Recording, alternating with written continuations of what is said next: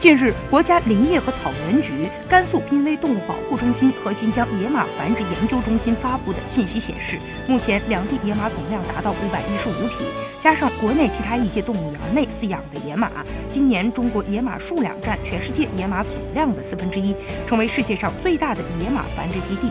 普氏野马是目前地球上唯一存活的野生马，十分的珍惜，原产于中国新疆准噶尔盆地、北塔山和甘肃、内蒙古交界的马鬃山一带。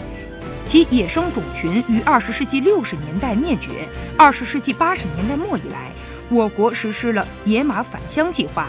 陆续从欧洲引回普氏野马，在新疆、甘肃进行繁育，并进行野外放归试验。普氏野马种群正在不断的壮大。